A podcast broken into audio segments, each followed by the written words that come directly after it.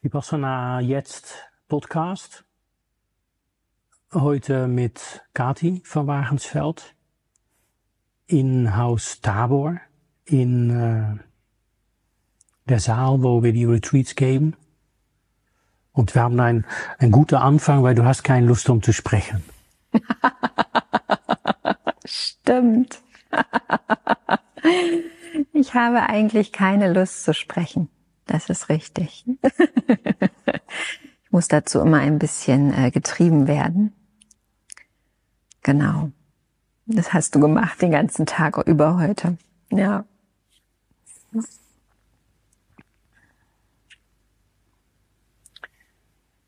Wir, wir sprechen über Vipassana. Mhm. Wie, was war deine erste Begegnung mit Vipassana?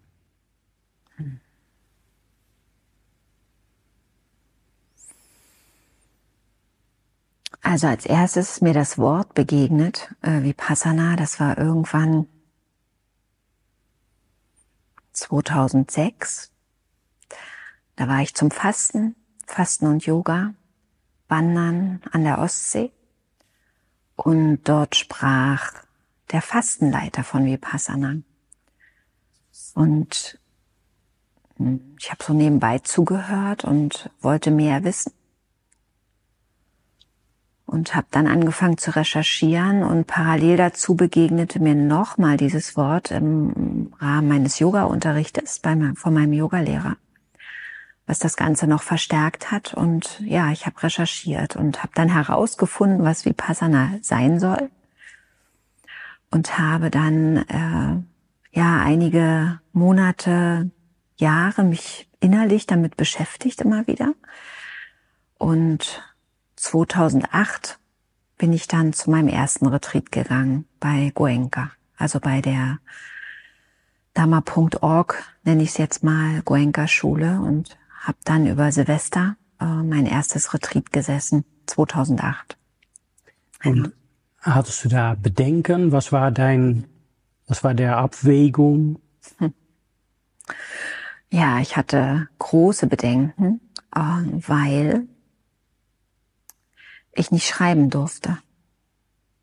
Also ich habe mich angemeldet, ich habe einen Platz bekommen, es ist immer nicht so einfach, einen Platz zu bekommen, habe den Platz in der Tschechei bekommen. Und ähm, es war ein altes Objekt mm, in, äh, mitten im Wald gelegen, eine alte Jugendherberge. Ja, und dann gab es eben die Maßgabe, nicht schreiben. Und zu der Zeit habe ich sehr, sehr viel geschrieben. Also für mich einfach geschrieben und das äh, gehörte für mich zum, zum Tagesablauf wie Zähneputzen und ähm, Frühstücken, gehörte für mich dazu zu schreiben. Und die Vorstellung, das nicht zu haben, da habe ich mich dann noch drei, drei Monate lang geprüft, ob ich das kann. So, ob ich das wirklich loslassen kann. Das war der eine Punkt. Und der andere Punkt war, es war ein sehr altes Haus, in das ich dort ging. Und ich selber bin in der DDR geboren und bis zu meinem 14. Lebensjahr aufgewachsen. Und ja, diese Bilder zu sehen und das morbide und ähm, wirklich sehr alte und äh, ja, für mich in meinem Empfinden sehr äh, geschichtliche alte, davor hatte ich Angst vor diese, vor diesem alten, ähm, un, ähm, unkomfortablen. Ja, obwohl ich gerne zelte und so weiter, aber da hatte ich echt Angst vor. Und habe mich dann aber entschieden, auch wieder nach einer Prüfungszeit, nach einer innerlichen Prüfungszeit, dass das ja überhaupt kein Problem ist, so, dass ich das machen möchte. Ja. Und warum hast du das gemacht? Was meinst du jetzt, das Retreat oder ja, ähm, weil ich neugierig war. Also ich übte seit 2002 Yoga und 2005 begann ich Yenga Yoga zu üben. Und da war immer so ein Moment von, wenn das jetzt Yoga ist, es muss noch mehr geben. Yoga als Weg zu sich selbst, so. Und es muss noch mehr geben. Und Und ich war total gespannt auf, auf die Stille. Ja, wirklich auf die Stille und auch auf das Sitzen. Also ob ich das kann, ob ich äh, sitzen kann. Und ich, ich muss mich erinnern. Hm. Ah, das ist so lange her. Also, ja. Ja, und es war wirklich auch eine große Sehnsucht da in mir nach Stille. Ja, ich wollte, ich wollte diese Stille erfahren. Ich ähm, mochte es schon immer, äh, still zu sein, so. Jetzt muss ich mich erinnern, dass ich das nicht überlagere mit Dingen, die danach gekommen sind.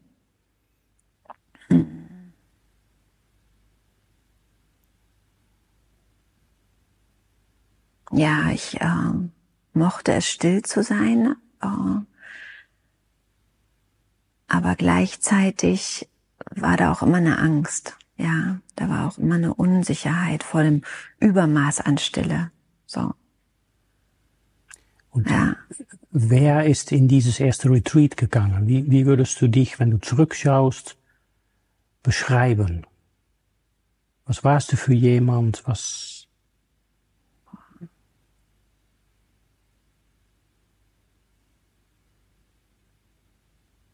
Das fällt mir schwer zu sagen. Also es fällt mir ja grundsätzlich immer wieder schwer, äh, mich ähm, weit entfernt zu erinnern, äh, weil das jetzt gerade so da ist. Und ähm, hm, wer war ich?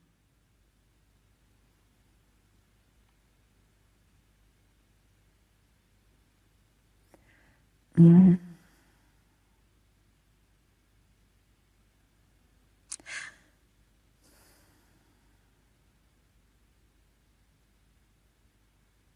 Ich muss mich erinnern, ich brauche jetzt ein bisschen Zeit. Ja. Wer war ich?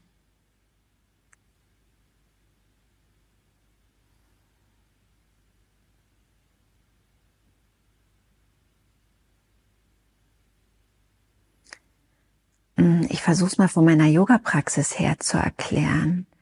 Ich habe ja einen sehr kraftvollen Yoga-Stil. Und damals war ich im Yoga-Üben eine Kämpferin.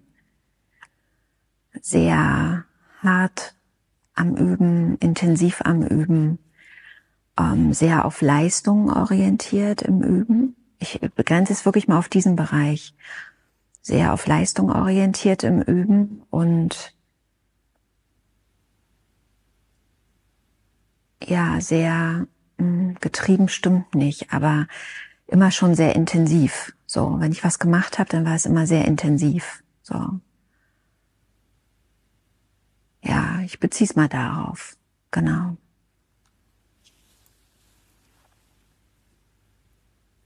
Was erinnerst du dich von deinem ersten Vipassana Retreat? Was hast du da erlebt? Oder was ist da passiert?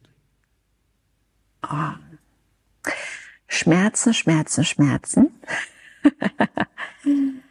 ähm, die nach einigen Tagen ähm, dann vergingen. Also ich konnte echt gut sitzen, dadurch, dass ich so eine gute Yoga-Praxis hatte.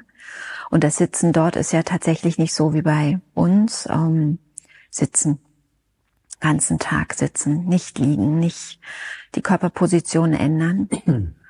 Und die Intensität des Schmerzes, der immer wieder vergeht, das ist eine starke Erinnerung. Oh, die Beglückung, also dieses Gefühl von tiefem Glück, nur mit mir zu sein. Mm.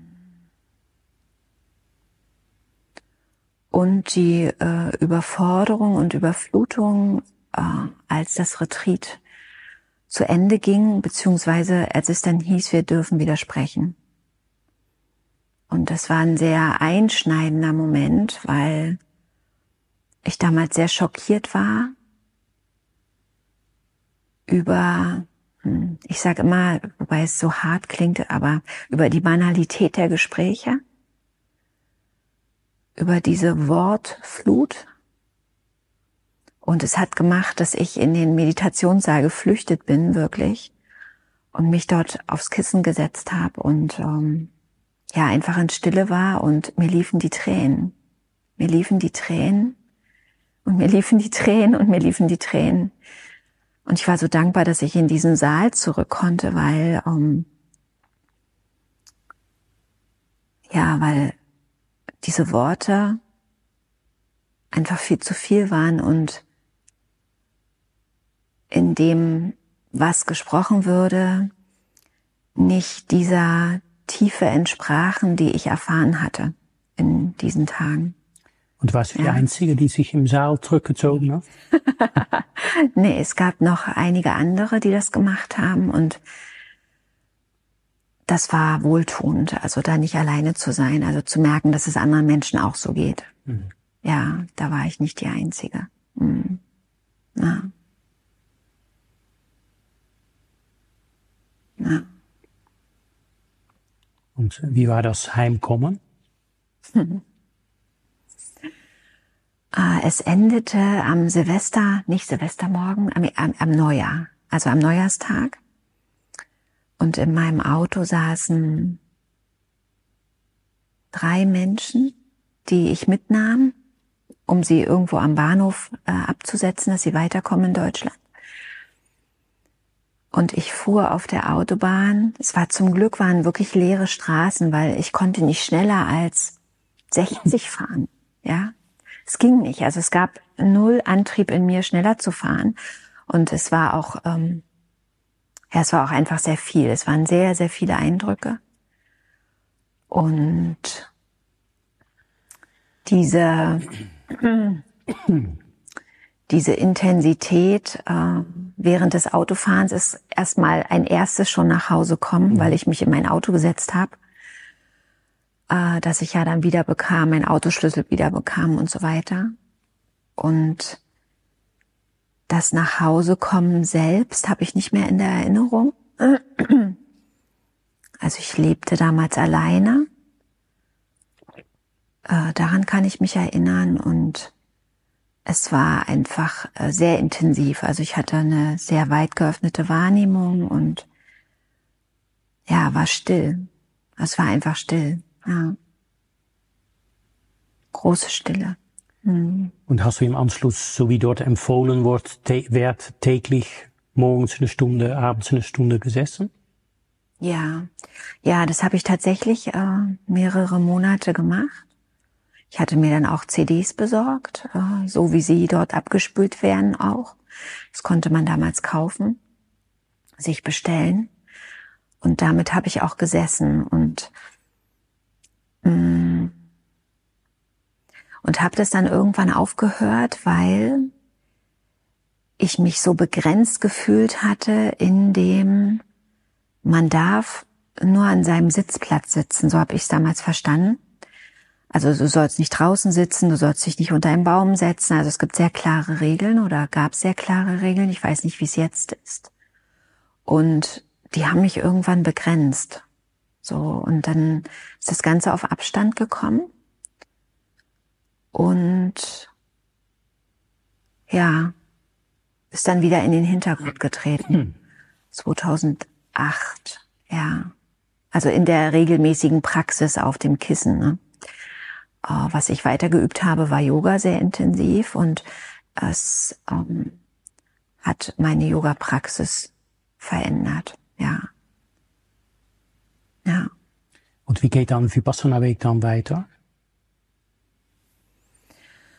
Ja, ich habe dann äh, nochmal ein zehntägiges Retreat gemacht und auch mehrere kleinere Retreats, äh, dann in Triebelau. Und ja, hatte dann 2011 ähm, das Bedürfnis nach Stille und nach Rückzug. Und ähm, es gab keinen Platz in Triebel. Und dann habe ich einfach recherchiert. Vipassana Yoga habe ich eingegeben und bin dann gelandet ähm, bei Yoga Vidya, äh, wo ich bis dato null äh, Berührungspunkte hatte. Aber das, was dort stand, hat mich gereizt, weil es hieß, es gäbe ein Vipassana und Yoga Retreat. Und diese Verbindung äh, fand ich genial, weil für mich beides eins ist. Und dachte ich, da gehe ich hin. Mehr als ausprobieren kann ich es nicht.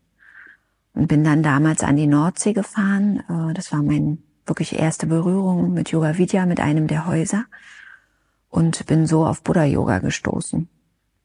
So und äh, habe dort Vipassana auf eine ganz andere Art und Weise kennengelernt. Ja. Und war begeistert davon, dass ich Yoga üben konnte innerhalb des Retreats, dass das Teil des Retreats war. Ja. Ja. Muss mich erinnern, dass die Bilder kommen und die Gefühle. Mm, ja. Mm.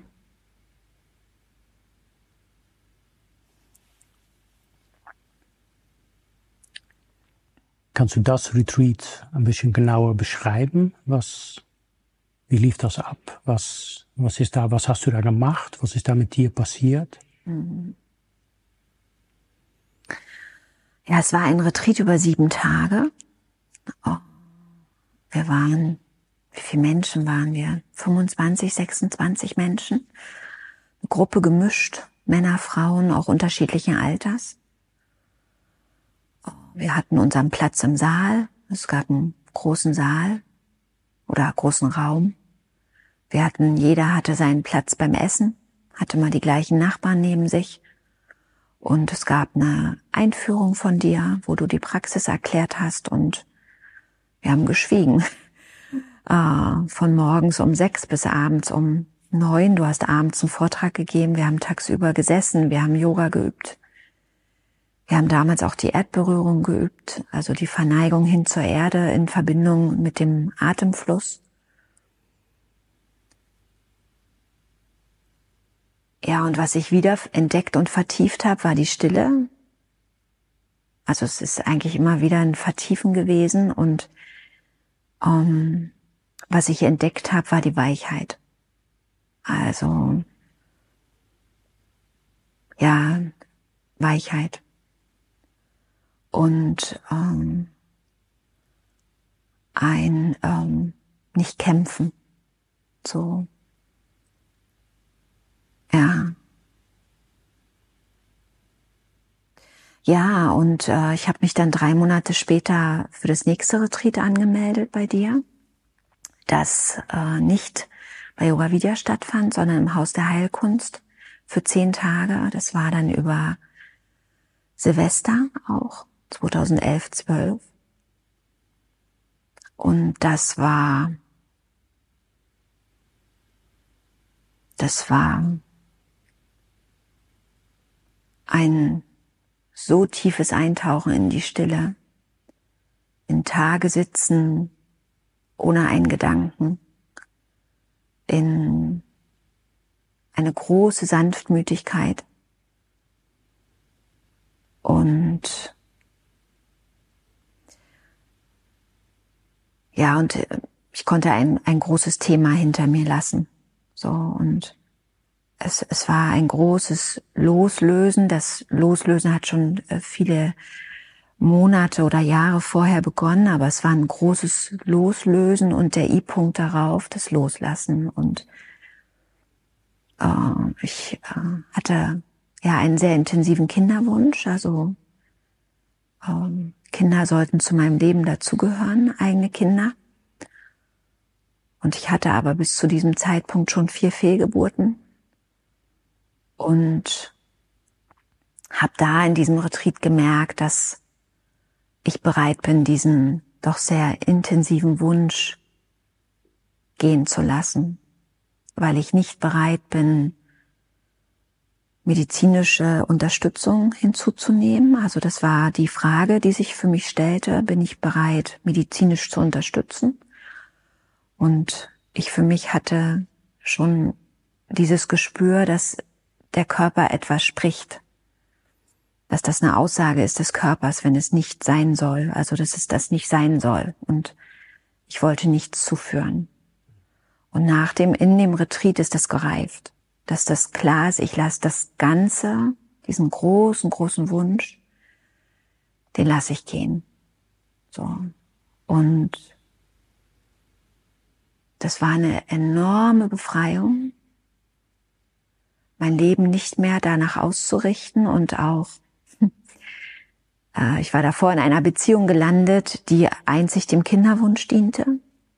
Was heißt einzig? Ich war natürlich auch äh, mit diesem Menschen verbunden, aber es hatte ein hintergründiges Ziel. Und ja, mich nicht mehr in solche Situationen zu begeben, wo ich mich selber verletze durch diesen Wunsch und wo ich andere Menschen verletze. Ähm, weil sie eigentlich oder in dem Fall dieser Mensch nicht wirklich gemeint war. Ja. Und es ähm, ging einerseits wirklich mit einer großen Befreiung einher, andererseits nochmal mit einer tiefen Traurigkeit, weil dann kam nochmal eine Phase von Trauer. Oh, etwas, was mein Leben mit begleiten sollte oder mit prägen sollte und auch einen äh, erweiterten Ge Sinn geben sollte. Oh, ja, das einfach gehen zu lassen. Ja. Du hast seitdem fast jedes äh, Vipassana Retreat, was ich und dann was wir mhm. gegeben haben, äh, warst du mit dabei. Mhm. Das sind jetzt an die 60 Retreats, denke ich, dass du dabei warst. Mhm. Nicht ganz, aber mhm. Mm, dein, wir sind Bar geworden. Mhm. Äh, und dein Alltag ist komplett in diese Vipassana-Praxis und Yoga-Praxis hm, hat sich da, hat sich da verlagert. Und du bist da auch in die Rolle ge, gewachsen, dass du äh, auch Vipassana unterrichtest, dass du Yoga unterrichtest. Mhm.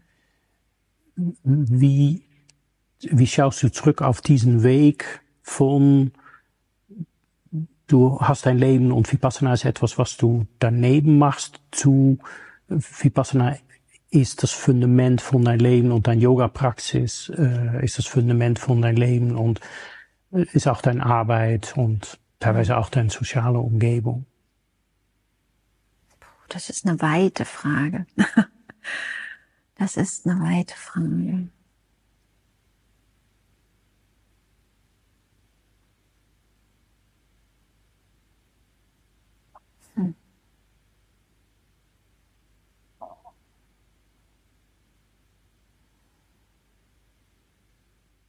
Ja, Vipassana ist mein Leben, also ich trenne das nicht mehr. Ne, ich ähm,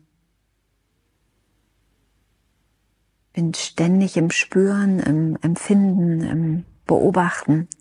So gerade dieses Beobachten, dieses Wahrnehmen, was, was geschieht in mir und dann auch, was geschieht in anderen, was, das ist, das macht ja letztlich die Begleitung auch aus. Und ja, es war ein, ein, ein ganz ähm, langsames sich entfalten. Also ja, es war über die, das sind jetzt zehn Jahre, zehn Jahre, die wir das äh, zusammen begleiten, die Menschen. Es war ein ganz langsames peu à peu sich entfalten und auch immer wieder eine Scheu. Also, mh, mm, was ist eine große Verantwortung, Menschen so zu begleiten und basiert auf dem eigenen intensiven Dasein, auf dem eigenen intensiven Üben. Und in meinem Fall äh, immer wieder auch an dem ähm, ja starken Erkennen meiner eigenen ähm, Themen ne? und immer wieder auch der Zweifel, wenn die eigenen Themen immer wieder so da sind, äh, kann ich Menschen gut begleiten, so.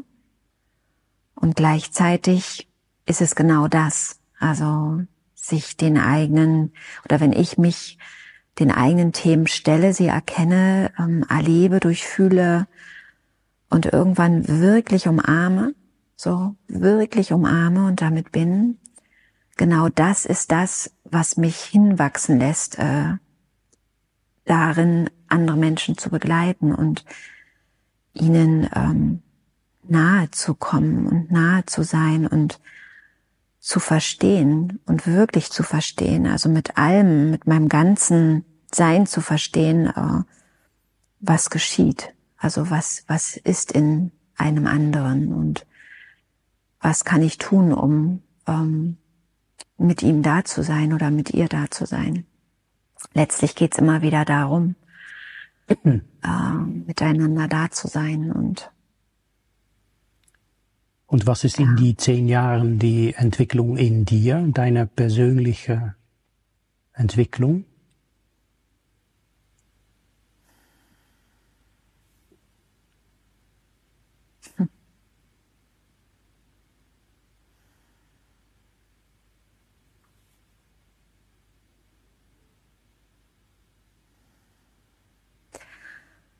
Ah, das fällt mir gerade schwer zu sagen weil ich bin gerade in einer Phase, wo sich alles gerade wieder neu setzt, neu sortiert. Ich bin in so einem Raum von mm, ja von ähm, ähm, Tiefsinken. Und in diesem Raum ist es dann häufig so, dass ich nicht sagen kann, was gerade passiert. Ich merke, dass da ohne mein Zutun, ohne dass da irgendwas, dass ich was mache und dieses Nichtstun, das ist schwer auszuhalten immer wieder. Ich will immer was machen, damit diese, was sich da gerade langsam wieder wächst. Ich will das immer irgendwie beschleunigen, so. Und merke aber, ich, ich brauche da nichts tun. Ich lasse mich zurücksinken und dann fällt es mir oft schwer, weil ich da so intensiv damit bin, fällt es mir schwer, zurückzuschauen und daraus jetzt irgendeine Essenz zu ziehen. Weil ich dann so mit jetzt bin, dass es mir schwer fällt, darüber zu erzählen. Verstehst du, was ich sage? Weil das ist eine Geschichte, die ich dir dann erzählen könnte und ich müsste jetzt so sehr in mir kramen. Mhm.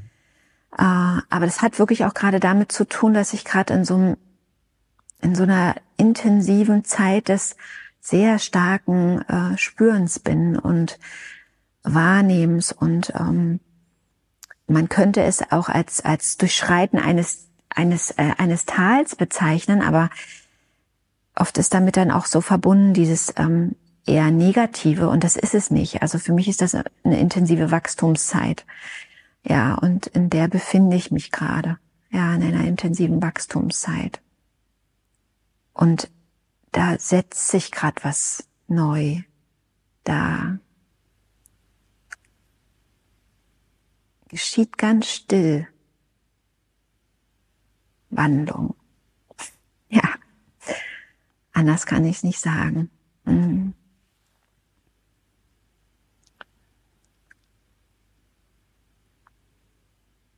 Wie ist es, um auch Lehrer zu sein in einer Zeit, wo du selber so in ähm, Wachstum oder Umbruch, Veränderung bist? Mhm. Ja, zum Glück sehe ich mich nicht als Lehrer äh, oder als Lehrerin. Äh, das ist nicht mein Label, das ich mir geben würde. Also ich selber sehe mich als Begleiterin.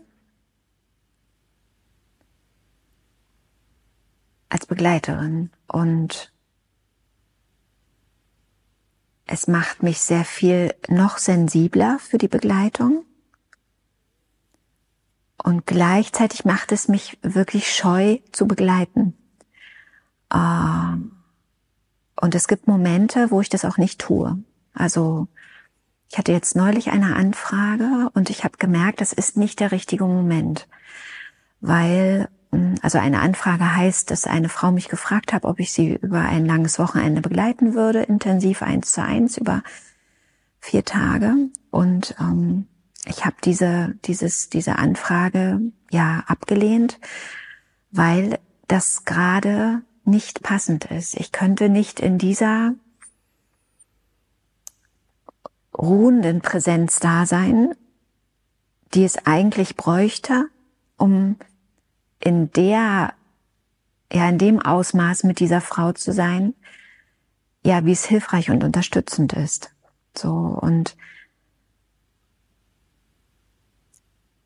ja, und es fühlt sich auch stimmig an, das so zu machen. Ne? Äh, diese, es ist eine große Verantwortung, jemanden zu begleiten. Und hier im Retreat ist das ein Stück weit anders, weil wir zu zweit sind.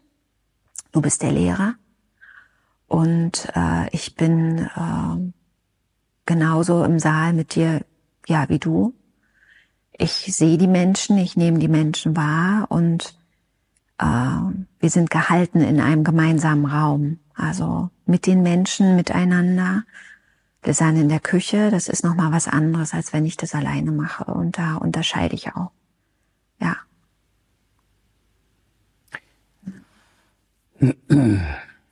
Also seit zehn Jahren bist du sechs, sieben Mal, zehn Tage pro Jahr im Retreat und dann noch die kurze Retreats und äh, was wir weiter so für, für Seminaren hatten mhm. oder haben.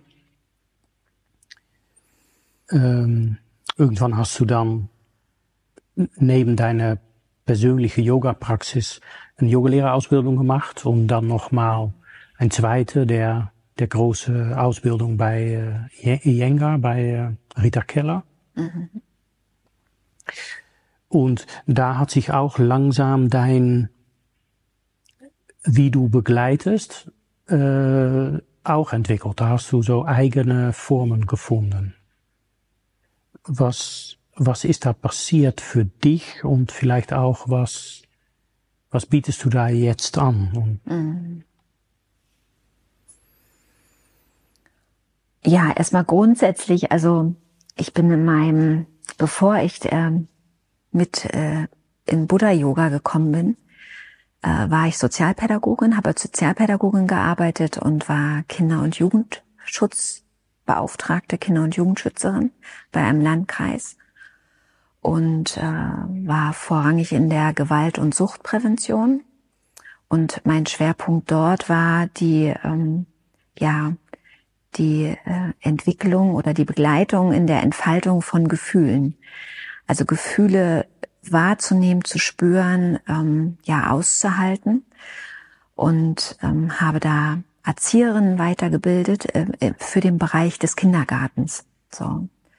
Und es war wirklich eine Herzensarbeit, die ich da gemacht habe und ja, die einfach sehr schön und erfüllend war. Und als ich dann mit Buddha Yoga weiterging, war für mich klar, also wenn ich jetzt hier das, was ich sonst in meiner Freizeit mache, wenn ich das zu meinem Hauptding meines Lebens mache, dann möchte ich Yogalehrerin werden. Mhm. Und es war damals klar, ich möchte Iyengar Yogalehrerin werden. Ich praktizierte das damals seit acht Jahren. Ja, und dann ähm, gingen wir zusammen den Weg weiter und was sich erstmal nicht zeigte, war Raum, diese Ausbildung zu machen. Das Leben war sehr, sehr intensiv und ähm, sehr fordernd und diese Ausbildung ist sehr fordernd. Äh, die erwartet sehr viel und ähm, ja, an das eigene Üben, an das eigene Lernen, Studieren, an den Einsatz der Zeit. Und 2000, ich glaube, 18, 18, ja, zeigte sich dann die Möglichkeit, es tatsächlich zu tun. So. Und zu dem Zeitpunkt ähm, hatte ich mich schon ein Stück weit auch auf diesen eigenen Buddha-Yoga-Weg begeben. Das war plötzlich geboren, dass ich wusste, ich begleite Frauen eins zu eins.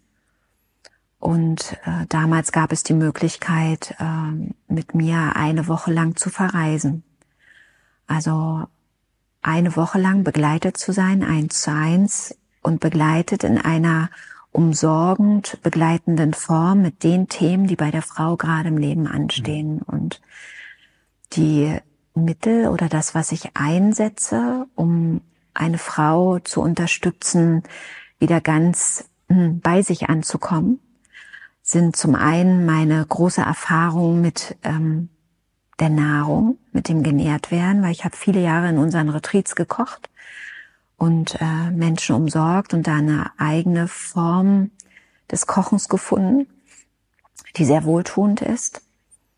Dann ist ein Teil des Ganzen äh, ja das Yoga üben, das Yoga praktizieren und die Iyengar Yoga Methode bietet sehr, sehr ein sehr weites, breites Feld an Möglichkeiten Einfluss zu nehmen auf den Körper, auf die Stimmung, auf den Geist, auf das ähm, Befinden.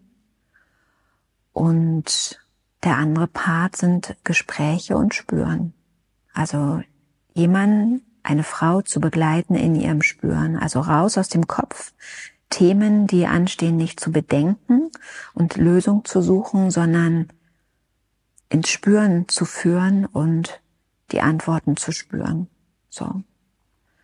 Und das habe ich erst im Rahmen dieser Urlaubswoche gemacht, eine Woche mit mir verreisen. Und später dann, ähm, das war am Anfang von Corona, äh, da hatte sich unser, unser Lebensmittelpunkt insofern verlagert, dass du nicht mehr, äh, dass wir einfach nicht mehr zusammen lebten als ähm, Wohnform.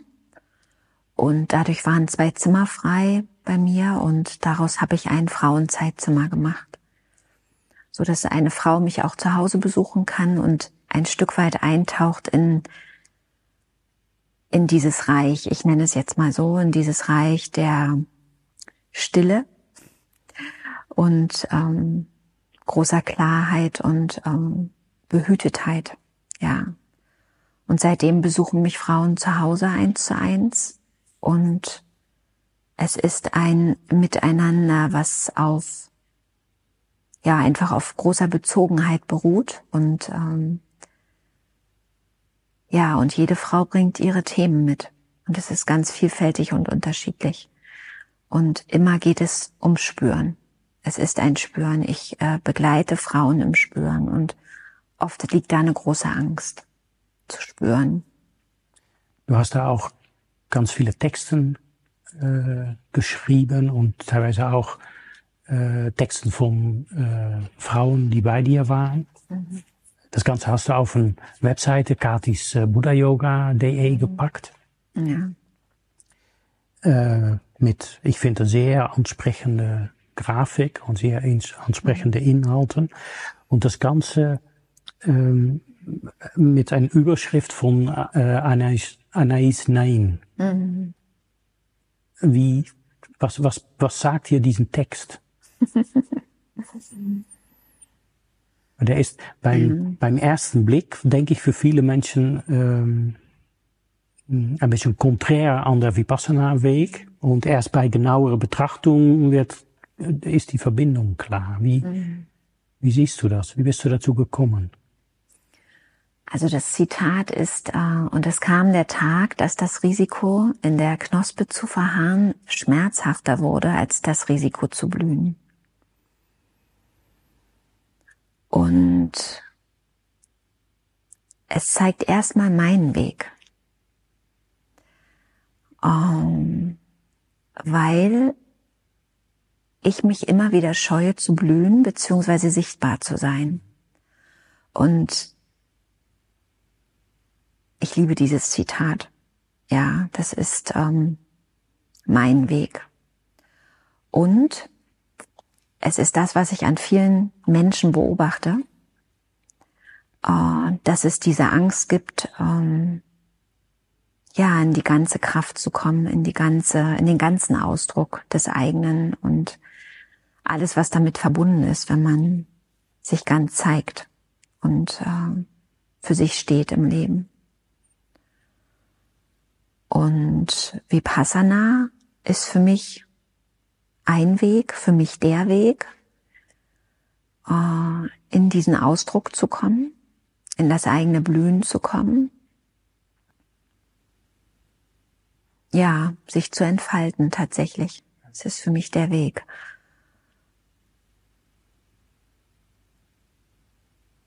Ja.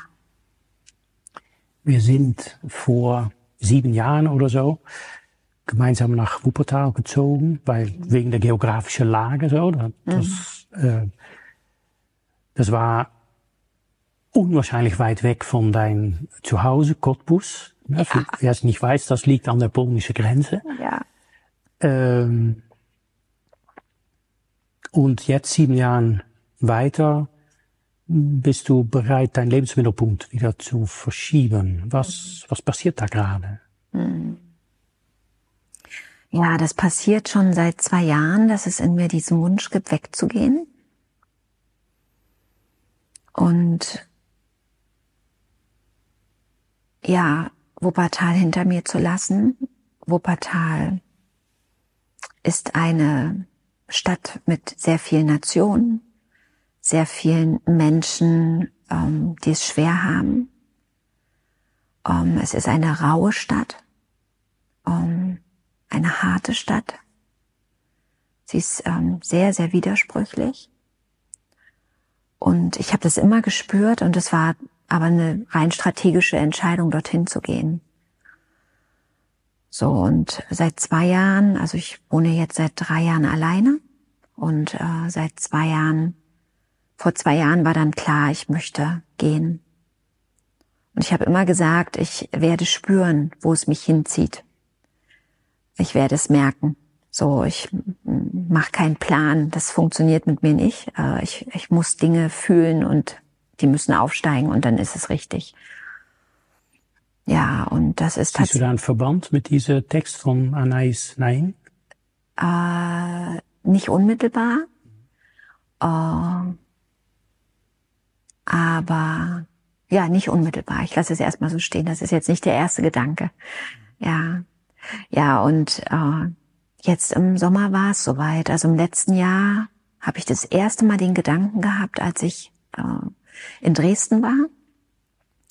Ich besuche zwei bis dreimal jährlich äh, meine Herzenscousine Nora. Und äh, jedes Mal fühle ich mich unendlich wohl in dieser Stadt, in Dresden. Besuche da auch andere Freunde, also wirklich Herzensmenschen. Und dieses Jahr, ja, war wirklich der Gedanke da. Ich bin runter an die Elbe gegangen und stand da und war so erfüllt plötzlich und wusste, hier will ich leben. Mhm. Ich will an diesem Fluss leben. Ich möchte in dieser Stadt leben, die sehr geprägt ist von Kunst und Kultur und oh, ja, vertrauten Menschen mit vertrauten Wurzeln. Das habe ich gemerkt, wie sehr ein das auch verbindet. So. Und ja, dieser Fluss, die Nähe zu Prag, die Nähe zum Elbsandsteingebirge, also eine Stunde bin ich im äh, Elbsandsteingebirge. Ich bin in anderthalb Stunden äh, mit dem Auto bin ich bei meiner Familie und Freunden, die mich schon viele, viele Jahre kennen. Weil das ist was Besonderes. Also wenn ich lebe ja 670 Kilometer entfernt von äh, Familie und langjährigen Freunden und äh, mein Umfeld speist sich vorrangig fast ausschließlich seit der Iyengar Yogalehrerausbildung hat sich das ein bisschen verändert aber ausschließlich aus Menschen, die mit uns üben. Und es ist äh, nicht immer einfach. Äh, also für mich war das lange ein großes Thema. Also immer unter Menschen zu sein, die mich in einer äh, Rolle kennen, ich nenne es jetzt mal Rolle, ja, in der ich im Retreat begleite und für mich ist es ganz, ganz wertvoll, mit Menschen zusammen zu sein, die mich auch von davor kennen und die auch meine Entwicklung betrachten und sehen und mitbegleiten. Wobei das auch in Buddha Yoga hat sich das verändert. Ich habe mich irgendwann ganz klar für Freundschaft innerhalb von Buddha Yoga auch entschieden. Um, ähm, was nicht so einfach ist, weil als Sozialpädagogin kriegt man eingehämmert, ähm, halte professionelle Distanz. Und es hat lange gebraucht, bis ich das loslassen konnte. Also diese, diese ähm, Nicht-Vermischung nenne ich das jetzt mal, mich nicht zu vermischen, sondern Abstand zu halten. Ja, und da gibt es inzwischen auch Freundschaften, die sind gewachsen, äh, aber gleichzeitig die Aussicht, ja, wieder näher an meiner Familie zu leben und gleichzeitig in einem Umfeld, das mich nährt Also ich bin wirklich genährt, wenn ich in Dresden bin. Ich fühle mich so selbstverständlich in dieser Stadt. Und es ist diese weite Atmosphäre. Es hat eine Weite.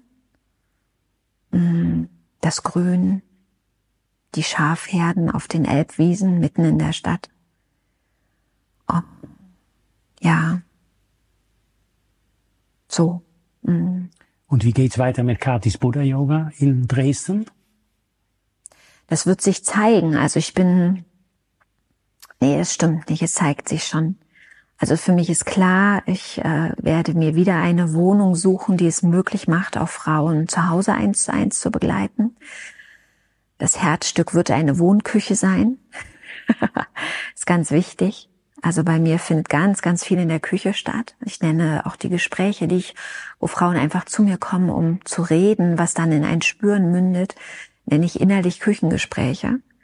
Weil ich glaube, dass ganz, ganz viel am Küchentisch passiert, wenn du einen Menschen dir gegenüber hast, der für dich gekocht hat, der den Tee hinstellt, der ähm, ja diese anheimelnde Atmosphäre einer Küche ähm, schaffen kann. Und wenn du dann am Kü Küchentisch sitzt und anfängst zu reden, so wie du früher bei Oma am Tisch, Küchentisch gesessen hast und geredet hast, ja, und deshalb ist mir eine Wohnküche ganz wichtig und zwei Zimmer, ein Zimmer für eine Frau und ein Zimmer für mich. Und in einem schönen Umfeld und es wird weiterwirken, den Raum, den ich dort erschaffe und ähm, der angefüllt sein wird mit Stille, in der sich dann Dinge zeigen können. Ja. Ja, und ich bin nicht nur so still, wie ich das jetzt gerade bin. Ich bin, wie gesagt, gerade sehr in eigenen ähm, Entwicklung. Äh, es gibt auch die ganz äh, lebendige und äh, lebendig im Sinne von nach außen getragene Kati.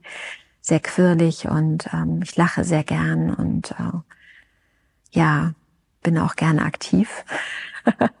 Aber momentan ist es nicht, nicht vordergründig, ist das gerade nicht da. Ja. Ja. Dresden. Genau. Wir haben ja im Sommer äh, fast einen Monat Retreats gehabt. Mhm. Und ähm, da hast du schon einige Widerstände überwinden müssen. ja. Ja. Um im Sommer drinnen zu sitzen. Was, Vipassana und Saisonen oder Retreats und Saisonen, wie siehst mhm. du das? Mhm.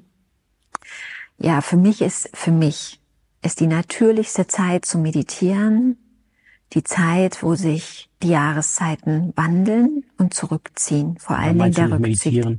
Lange Zeit, also lange über Zeit Tage zurückgezogen zu sein. Retreats, ja. Genau, Retreats. Also ja. tatsächlich in einem geschlossenen Raum zu sein, wo vielleicht die Fenster geöffnet sind, aber ich eben in einem geschlossenen Raum bin. Mhm.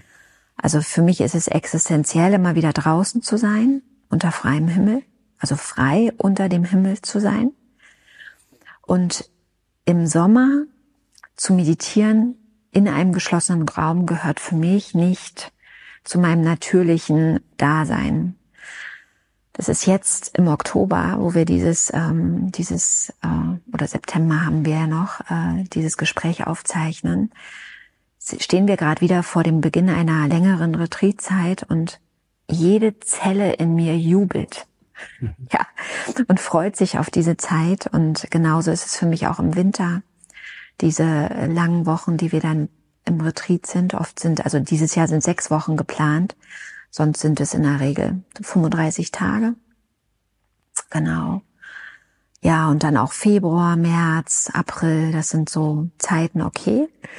Und der Sommer ist für mich eine riesige Herausforderung, weil in mir ist die, der Drang, draußen zu sein, Dinge zu erleben und mich anzufüllen für den langen Winter ist sehr stark. Und man muss jetzt dazu sagen, wir sind in der besonderen Situation, dass wir 100, 110, 120 Tage im Jahr in Stille verbringen hier im Saal. Und ich glaube, es würde sich anders in mir darstellen, wenn ich äh, das nicht hätte. Ja, dann wäre ich, glaube, froh und glücklich, im Sommer auch in ein zehntägiges Retreat gehen zu können. Äh, einfach mit dem Wissen, dass ich dann ganz wieder äh, nur auf mich bezogen in mir lande. Und ich habe das aber anders. Ich habe eigentlich das Leben einer Nonne sozusagen. Und äh, bin im Dauerretreat immer wieder. Und da ist es wichtig, mich auch anzufüllen mit der, mit dem, was im Außen passiert, mit der sommerlichen Lebendigkeit, ja. Wir, wenn ich zurückschaue auf die zehn Jahre, im Anfang war es so, dass wir sechs, in manchen Jahren sogar sieben Blöcke von Retreats hatten. Mhm. Und dass es dann meistens ein Retreat von zehn Tagen war und dann ein kurzes Retreat vorher oder nachher. So. Mhm. Und äh, dieses Jahr ist es, äh, und wir haben das langsam komprimiert. Ne? Dann kamen äh, äh, zweimal zehn Tagen hintereinander, dreimal zehn Tagen hintereinander um die Jahreswechsel. Und jetzt haben wir es komprimiert auf vier ähm, Retreat-Monaten, sag mal. Mhm. Und, und dazwischen dann viermal zwei Monaten ähm, kein Retreat.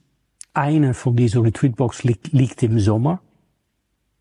Bist du die kommenden Jahre noch mit dabei im Sommer? Oder? also wenn ich nicht muss, wenn ich es mir aussuchen dürfte, wäre ich im Sommer nicht dabei. Ja, wenn ich mir das aussuchen könnte, also wir haben es ja schon ein paar Mal gemacht, dass ich im Sommer nicht dabei war. Ne? Diesen Sommer war ich wieder mit dabei. Die letzten Sommer gab es immer mal wieder Zeiten, ja, wo ich einfach nicht dabei war. Wobei ich immer als Begründung hatte, ich habe ja meine Ausbildung. ich war in meiner Jenga-Ausbildung und da gab es immer intensive ähm, Ausbildungswochen in der Zeit, oft wenn wir Retreat hatten. Ähm, ja, das wird sich zeigen, mhm. denke ich. Also es wird sich einfach zeigen. Es ist auch die Frage, wer ansonsten begleitet. Es gibt ja einige Menschen, die äh, wir auch mit hinzugezogen haben zur Begleitung hier im Saal und es wird sich zeigen. Ja, da denke ich jetzt noch nicht drüber nach, das nächstes Jahr. Das sind ja noch Monate. ja.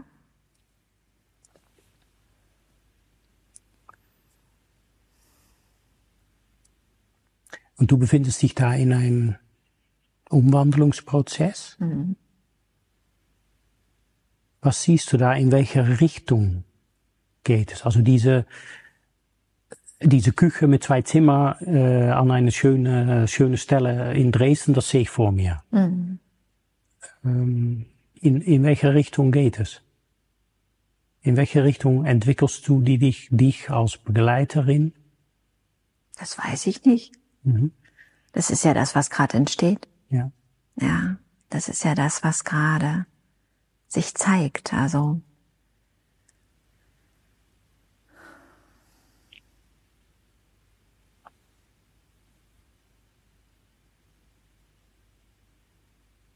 da ist gerade viel Verwandlung in mir. Ich kann es dir nicht sagen. Mhm. Da, das ist etwas, das, was sich zeigen wird. Ich bin selber neugierig, weil das habe ich gelernt in diesen zehn Jahren. Ich brauche auch nicht darüber nachdenken. Mhm. Ich brauche es nicht analysieren, es kommt einfach. Das ist etwas, das wächst durch mich hindurch und das ist in dem Moment des Wachsens auch frei von Worten. Das, das muss ich einfach in Ruhe lassen. Einfach in Ruhe lassen, es wächst.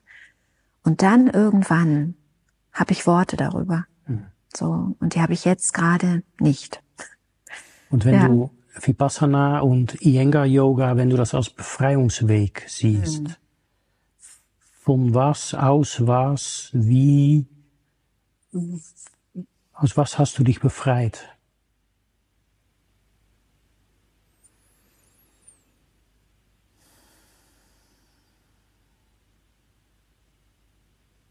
Hm. Also grundsätzlich bin ich vom Typ her ängstlich. Ich habe die Neigung zur Angst. So. Und das zieht sich durch alle Lebensbereiche. Und Angst macht unsicher.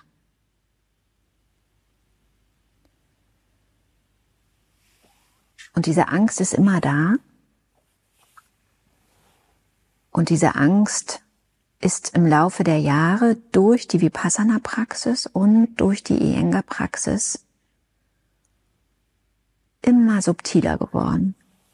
Also ich bin grundsätzlich viel mutiger geworden. Und der Mut liegt darin, immer mehr dem Leben zu vertrauen. Und das macht Yenga Yoga und Vipassana Praxis. Dem Leben zu vertrauen mhm. und mitzugehen. Mit dem Leben mitzugehen. Das heißt nicht mehr, dass mir das immer gelingt. Aber das ist das, was als Essenz passiert. Vertrauen in das Leben zu bekommen, ja. Und ähm, was fällt oder ist deshalb weniger geworden, von dir abgefallen, hat sich gewandelt? Ah, ich hoffe, ich finde jetzt die richtigen Worte.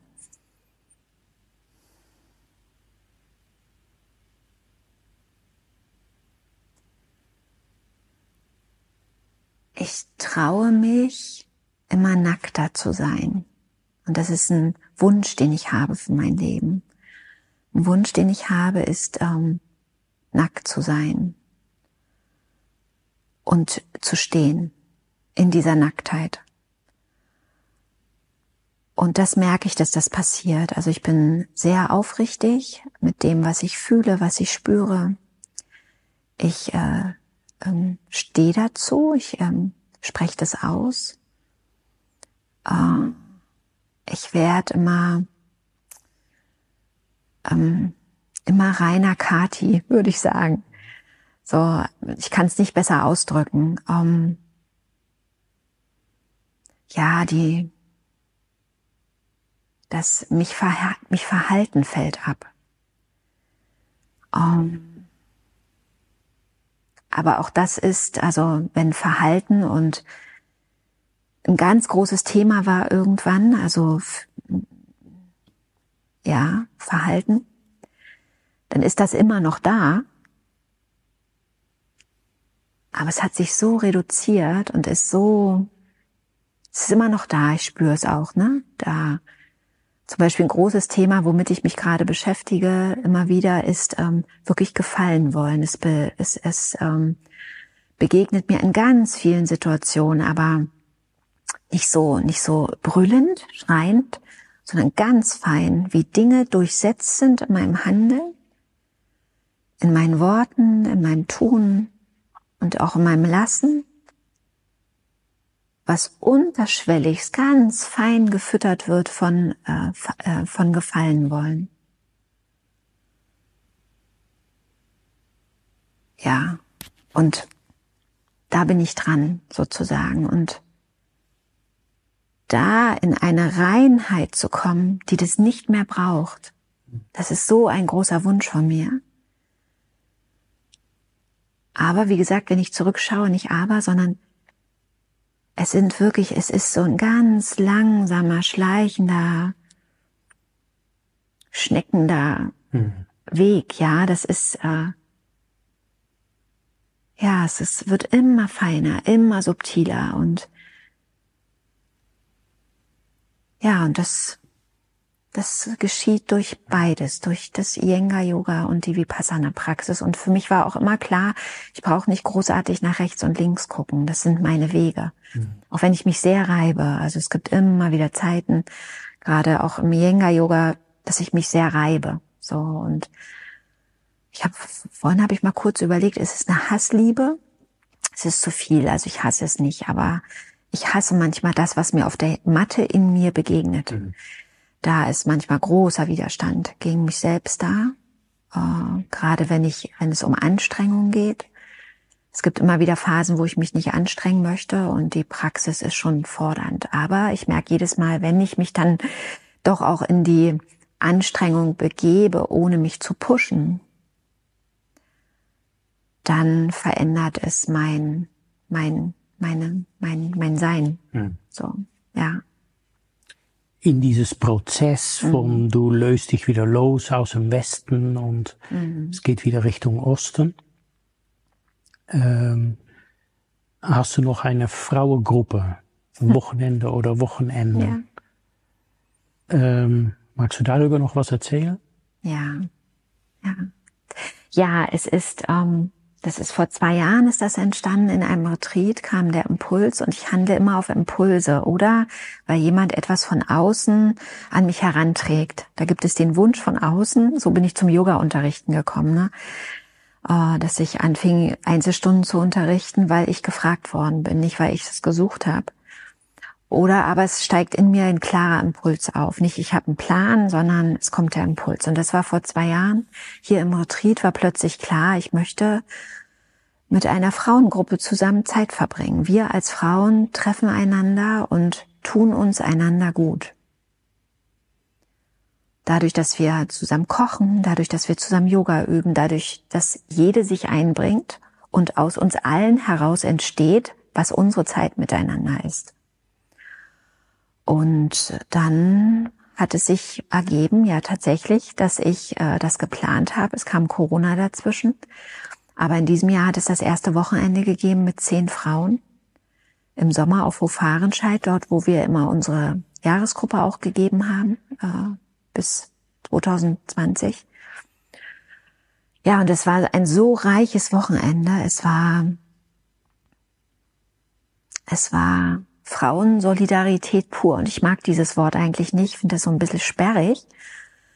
Äh, aber die Frauen haben das gesagt. Mhm. Und das ist das, was ich suche und was ich ähm, um mich herum entfalten möchte, wenn ich mit Frauen zusammenkomme. Frauensolidarität. Frauensolidarität, die sich unterstützt, die sich Raum gibt, wo Konkurrenz in den Hintergrund treten darf, wo es nicht darum geht zu glänzen äh, und sich zu behaupten, sondern wo Platz ist für jede und für das, was aus jeder heraussprudelt. So. Es gibt natürlich immer einen klaren Rahmen. Es gibt, ähm, es, wir, wir kochen zusammen, wir üben Yoga, wir gehen in Stille, wir gehen spazieren, aber es ergibt sich alles aus dem Moment und aus uns aller, unser aller Bedürfnisse heraus. So und da, Platz? es gibt äh, Ende Oktober gibt es wieder ein solches Wochenende und da gibt es auch noch Platz, ja. Da, also wenn, wenn das jemand interessiert, auf meiner Webseite kati-buddhayoga.de ähm, gibt es unter mein Angebot das Wochenende und es das heißt, das Sommerwochenende hieß Morgenstille und Sommerlachen. Und jetzt das nächste Wochenende heißt Morgenstille und Herbstnebel lauschen. Ja. Und die Idee ist immer, dass wir geprägt sind und unser Miteinander geprägt ist durch die Jahreszeiten, durch das, was um uns herum in der Natur geschieht, das geschieht auch in dir. Und das aufzunehmen und daraus etwas Gemeinsames zu schöpfen, darum geht es, ja. Wir haben ungefähr eine Stunde gesprochen. Mhm. Hast du noch was, was du zufügen möchtest? So. Was ich zufügen möchte.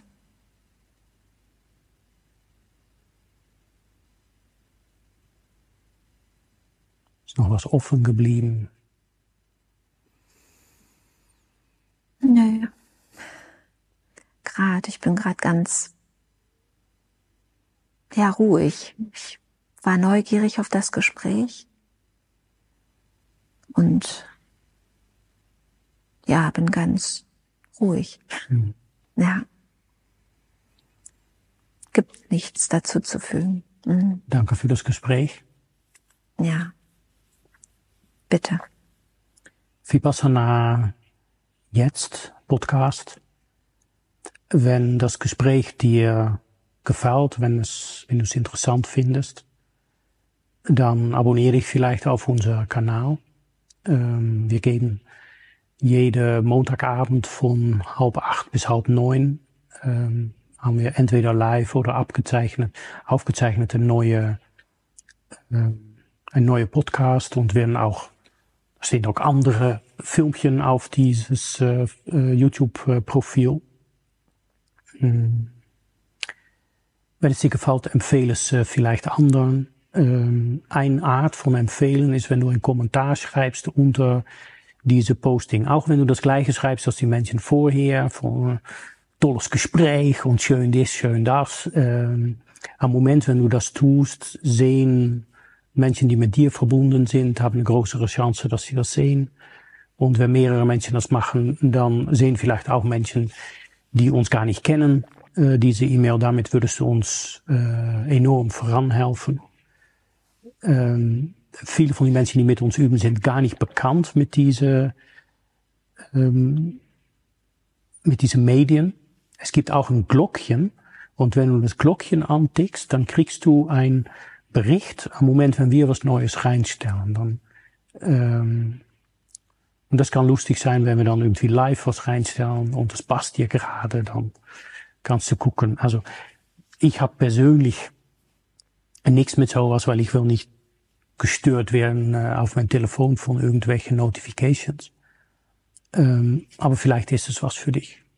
Mm, ja. Danke für deine Zeit und deine Aufmerksamkeit. Vielleicht hast du auch Ideen, mit wem wir äh, mal sprechen sollten. Die, die Grundgedanke äh, Vipassana Jetzt Podcast ist, dass wir sprechen mit Menschen, die Vipassana üben, äh, bei uns oder bei anderen, äh, dass wir sprechen mit Vipassana Lehrer mh, mm, in die unterschiedlichsten Traditionen und dass wir die Themen, die wir dann in Vipassana äh, berühren, erforschen, erleben. Und das kann zum Beispiel auch Persönlichkeitsentwicklung oder Psychologie oder Umgang mit ähm, bestimmten Schwierigkeiten sein, dass wir sprechen mit Experten in dieses Bereich. Und vielleicht hast du Menschen in deiner Umgebung, wobei du denkst, ach, das wäre ein interessantes Gespräch dann leg einfach die Verbindung oder gib uns etwas Information oder mach auf uns aufmerksam. Ich bin auch offen äh, und freue mich auf Gesprächen mit anderen in Podcasts von anderen, wenn du da Ideen hast. Ganz gerne. Danke für deine Zeit. Danke, Kati. Genau, ja, wir, wir, mussten, von der Mannschaft mussten wir Werbung machen, Kathi. Wir mussten genau das sagen, mit, mit abonnieren und kommentieren und das ist ganz wichtig. Da. Gut, herzlichen Dank. Vipassana-jetzt Podcast. Ich hoffe, dass das Gespräch dir was gebracht hat, dass die Zeit sich gelohnt hat. Wenn ja, würde es mir freuen, wenn du das Kanal abonnierst, wenn du es weiterempfiehlst.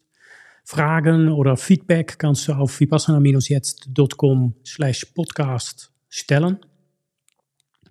Was dir erwartet auf dieses Kanal ist im wöchentlichen Wechsel ein kurzer Vortrag, ein halbes Stundchen oder ein langeres Gespräch mit Menschen, die in irgendeiner Form was mit Vipassana zu tun haben. Ich freue mich auf diese gemeinsame Entdeckungsreise sei der Segen, der du bist und lass es dir gut gehen.